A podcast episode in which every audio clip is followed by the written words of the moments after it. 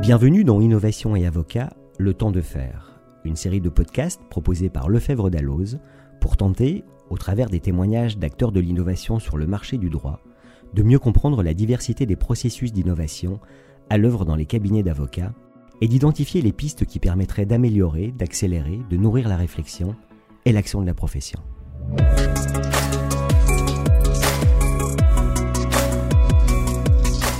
Diversité de la profession d'avocat est une richesse.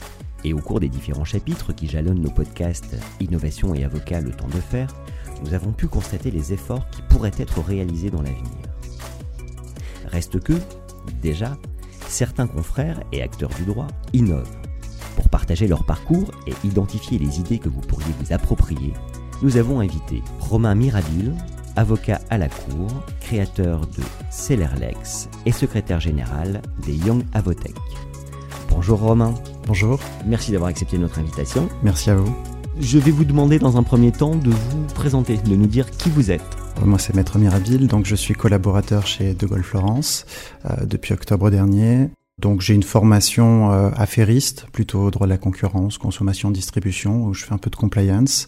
J'ai un parcours un peu atypique parce que je, euh, comme euh, forcément c'est l'objet du podcast, je, je fais de, du droit mais aussi de l'innovation. En fait, j'ai un, double cursus euh, universitaire et en école de commerce, donc j'ai fait un master spécialisé à l'ESSEC en droit des affaires internationales et management dans le cadre de, de, de, mon cursus universitaire, enfin après mon cursus universitaire et avant de faire le CRFPA et donc de devenir avocat.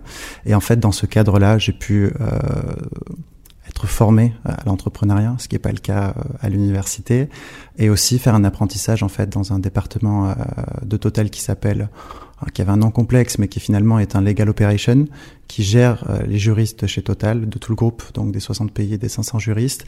Et donc c'est dans ce cadre-là en fait que j'ai découvert la legal tech et que j'ai pu euh, commencer à travailler sur cette thématique. Et donc depuis octobre, je suis avocat. J'ai été président de LegalTech pendant un an et demi, d'une LegalTech qui s'appelle Celerlex, qui a été fermée récemment, notamment à cause du Covid, mais aussi notamment des problèmes de développement qui peut exister, euh, euh, qu'on rencontre tous dans la création d'un outil numérique. Et donc voilà, donc euh, maintenant euh, je suis principalement avocat et au quotidien je travaille avec De Gaulle Florence aussi euh, sur la réflexion d'outils numériques et sur comment on peut améliorer, enfin en tout cas repenser les process. Avocat donc, et pourquoi vous êtes lancé en parallèle sur cette, cette belle voie qui est, qui est l'innovation? Principalement, euh, d'abord pour un constat lors de ma première expérience professionnelle. Je me suis rendu compte en fait qu'il y avait des process euh, notamment contractuels. Je suis euh, très attaché, euh, je fais beaucoup de contrats au quotidien et c'est surtout euh, les contrats qui m'ont fait me poser des questions sur la manière de laquelle on travaillait. Euh, et donc je me suis rendu compte notamment dans le cadre de la rédaction de NDA euh, qu'on avait en fait des gros documents Word paraffés, enfin en tout cas commentés, etc. pour euh, expliquer les différentes situations des différentes clauses. Et je me suis dit à l'époque, on était en 2017, que c'était pas forcément la méthode la plus optimisée pour rédiger des contrats. Et donc c'est dans ce cadre-là que je me suis dit, euh, quand j'aurais fini en tout cas mon cursus universitaire, j'aimerais bien euh, réfléchir à une solution qui pourrait euh, qui pourrait m'aider au quotidien et qui pourrait aussi aider mes confrères et, et les juristes en entreprise. Et j'ai la chance en fait d'avoir un frère qui est ingénieur logiciel et avec lequel j'avais pu commencer notamment à travailler sur ces outils-là. Donc j'ai commencé euh, dans le cadre de l'EFB alors le FB maintenant a l'avantage d'avoir un parcours talent innovation. Il y, a deux, spécialisations qui doivent être choisies dans le cadre de l'EFB. Donc moi j'avais choisi concurrence parce que c'était ma spécialité. Et ce parcours-là en fait qui nous, euh, nous incitait à nous inciter à innover, en tout cas nous former à l'innovation. Cette réflexion-là, c'est chronologique, hein, mais auparavant j'ai fait aussi une thèse professionnelle sur l'évolution du métier de juriste en raison des nouvelles technologies. Dans ce, cadre-là, j'avais pu voir un petit peu ce qui se faisait chez Total au niveau de, la rédaction contractuelle. Donc c'est tous ces, euh, différentes opportunités qui m'ont permis de, euh, me former à l'innovation. D'abord la thèse, hein, parce que la thèse c'est beaucoup de travail de recherche, et ensuite de pouvoir aussi pratiquer l'innovation avec euh, la création d'un outil, la réflexion d'un comment on crée un outil pour quelle personne, comment on, on le crée. Et dans, ce, dans le cadre de ce cursus, est-ce que vous considérez que vous avez été bien formé? Alors, à la différence, c'est que j'avais j'avais fait déjà beaucoup de d'auto-formation au départ, avant de, de, de, de, faire le cursus. Mais oui, il y a eu une, une bonne une bonne formation, en tout cas une bonne formation générale, parce que malheureusement, on n'a pas énormément d'heures non plus pour pour être formé. Mais c'était une, je pense que pour des personnes qui n'avaient jamais eu affaire à l'innovation juridique, euh, c'était une très bonne formation, notamment sur euh, tous les aspects en fait finalement qui sont plutôt marketing ou création de produits en fait, qui sont reportés euh, dans la sphère juridique, mais que les juristes dont les juristes n'ont aucune connaissance au départ. Donc c'est une bonne formation qui permet vraiment d'ouvrir euh, les futurs avocats euh, à ces thématiques-là, sachant que moi euh, j'ai pas eu la chance de d'avoir de, des cours d'innovation ou même d'avoir des interventions de legal tech dans le cadre de mon cursus. C'est d'ailleurs pour le, une des raisons pour lesquelles je, maintenant je fais ces cours d'introduction au legal tech, notamment à l'ESSEC. Euh, pour pouvoir transmettre un peu ce que j'ai pu accumuler au, cours des, de, de ces quatre années. Et dans ce parcours relatif à l'innovation, à quels écueils est-ce que vous avez été confronté Je pense qu'il y a beaucoup de naïveté au départ lorsqu'on souhaite innover. D'abord, il faut savoir d'où on part pour innover. Euh, alors, j'ai eu la chance quand j'ai fait ma thèse professionnelle de faire une, d'avoir une vraie réflexion assez poussée sur comment on innove et comment on, met en place des outils numériques dans l'entreprise et pas seulement euh, acheter une licence mais c'est aussi repenser la culture de son entreprise, repenser les aspects managériaux. Est-ce qu'on fait quelque chose de très horizontal? Est-ce que l'équipe management doit pousser l'outil? Est-ce qu'il doit y avoir une vraie réflexion groupée? Voilà, tous ces aspects-là m'ont permis, euh, dans un premier temps, de, de voilà, d'avoir une réflexion assez poussée, mais ensuite, c'est plutôt la naïveté de se dire que finalement, on sait ce qu'on veut atteindre, mais on se rend pas compte de, de, des différentes étapes, en tout cas, par exemple, dans la création d'un outil, euh, du niveau de détail dans lequel on est obligé d'aller pour euh, mettre en place un outil euh, concret. Une étape qui nous semble pour nous être représentée deux ou trois étapes, en réalité dans la création d'un outil, il y en a 50. Et donc c'est un peu cette naïveté là, en se disant, je, je, vais être honnête, je pensais que moi l'outil que j'étais qu'on a créé, hein, qui a été créé, hein, qui est qui est, il doit rester une quinzaine ou une vingtaine de bugs qui malheureusement pour l'instant sont en suspens. Mais on pensait que l'outil allait mettre deux mois à être créé. C'était ce qu'on avait convenu et il a fallu un an et demi pour avoir un, une première version. Et je pense que c'est cette naïveté aussi qui, alors qui permet de se lancer, parce que si on avait su que peut-être qu'il fallait mettre un an et demi à sortir un premier, un, premier pilote, euh, je pense que la, motivation aurait pas été la même. Euh, mais en même temps, euh, c'est la naïveté qui nous lance et ensuite on, apprend et on, on continue d'innover et en général il faut un peu de passion pour le faire. C'est un peu comme quand on lance une start-up de manière générale. Si on n'a pas la passion, on va pas très loin. L'important aussi, c'est peut-être de, euh, de s'entourer à un moment, non? Alors l'entourage c'est primordial et il faut un entourage avec des, spécialités différentes en fait. Je pense pas que ça soit nécessaire d'avoir beaucoup de, euh, d'avocats dans une dans une dans une équipe d'innovation. Au contraire, euh, à titre d'exemple, euh, dans le département legal operation de, Total, euh, l'équipe était composée à moitié d'avocats, mais il y avait aussi d'autres spécialités, notamment de la communication, des personnes un peu plus techniques. Et c'est ce qui fait vraiment en fait euh, l'effervescence en fait et l'apport vraiment de, de, valeur ajoutée dans la création d'un projet. Et euh, il y a aussi le fait que donc il faut savoir s'entourer et je pense qu'il faut aussi savoir où est sa place dans la quête de la création d'un projet. Est-ce qu'on est quelqu'un qui est très expert et finalement on va euh, apporter une vision expert sur le projet ou alors on souhaite s'investir plutôt dans la création d'un outil et ça c'est quelque chose qui doit être choisi en amont aussi lorsqu'on souhaite innover quelle est la place de chacun et quelle est la mission de chacun. Et il faut bien, bien sûr bien déterminer euh, tout ça en amont, sinon en fait les, les projets n'avancent pas tout simplement. Travail d'équipe, ça fait appel à d'autres qualités, tout ça aussi? Oui, alors ça fait appel euh, à beaucoup de, de, de, patience déjà. Et euh, oui, il y a beaucoup de qualités. Et en fait, il y, a un, il y a un équilibre à trouver entre la formation perpétuelle et le, le se lancer. Pour ma part, donc j'avais fait déjà la thèse professionnelle. Ensuite, en même temps que le CAPA, j'ai fait une formation en développement web parce que je, je, je, commençais à comprendre les principes technologiques, mais je ne comprenais pas la, le langage de programmation. Donc maintenant, je suis certifié développeur web. Euh, Est-ce que c'était une bonne idée ou pas? Je pense que pour moi, en tout cas, c'était quelque chose de nécessaire.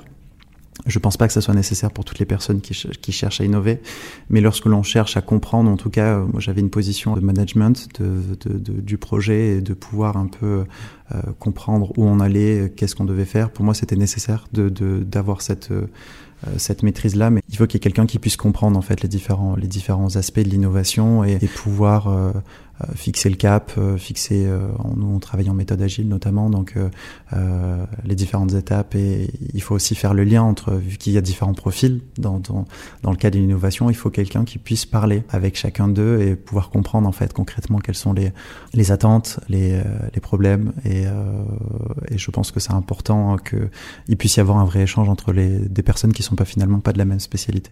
Vous êtes jeune encore? Oui, oui, j'ai 28 ans. Dans ce, dans, dans ce parcours qui est relativement court, il n'y a pas eu que, des écueils rencontrés, il y a eu aussi des satisfactions, j'imagine. Quelle est celle qui vous reste le plus fort en mémoire? La satisfaction principale que j'ai, c'est la formation que je fais euh, sur le continent africain, sur ces mêmes thématiques en fait, euh, nos confrères en Afrique. Euh, j'ai notamment, je suis notamment intervenu en 2019 à Douala au Cameroun pour un événement. Donc ça, c'était ce sont les bonnes parties de, de l'innovation.